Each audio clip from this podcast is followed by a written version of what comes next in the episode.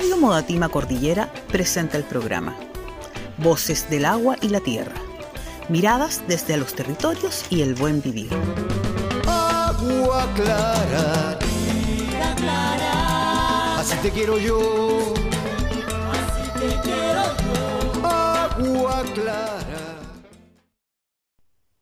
Bienvenidas y bienvenidos al segundo capítulo del especial constituyente. Hoy como invitada tenemos a nuestra vecina de Pirque, Sofía Melo, luchadora por la defensa del río Maipo, presidenta de la Junta de Vecinos de San Juan y parte de Modatima Cordillera.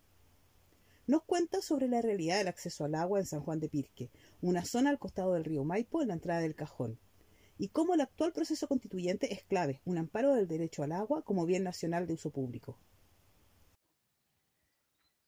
Mi nombre es Sofía Melo Mujica, soy presidenta de la Junta de Vecinos de San Juan de Pirque, eh, organizadora de la Jornada del Agua y participante de Modatima Pirque. Eh, nuestra localidad está ubicada en la comuna de Pirque, en la cuenca del Maipo, y eh, no contamos con agua potable aquí, entonces siempre hemos utilizado agua directamente del río Maipo a través de canales y acequias. Y hemos podido ver a través de los últimos años cómo la disponibilidad del agua ha ido disminuyendo y también la calidad del agua ha, bajado mucho, está muy turbia el agua, viene con muchos minerales pesados y eso ha, sido producto eh, principalmente de los trabajos que está haciendo Alto Maipo en la cordillera. Las tronaduras, las intervenciones a la montaña nos están afectando de manera directa.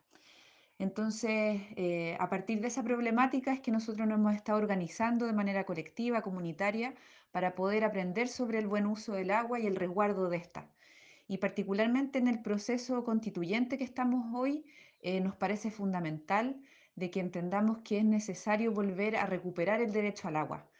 Desde el Código Civil eh, de nuestro país, el agua es considerada como un bien nacional de uso público, pero a partir de la Constitución del 80 y del Código de Aguas del 81, el agua de ser un bien pasa a ser una propiedad privada.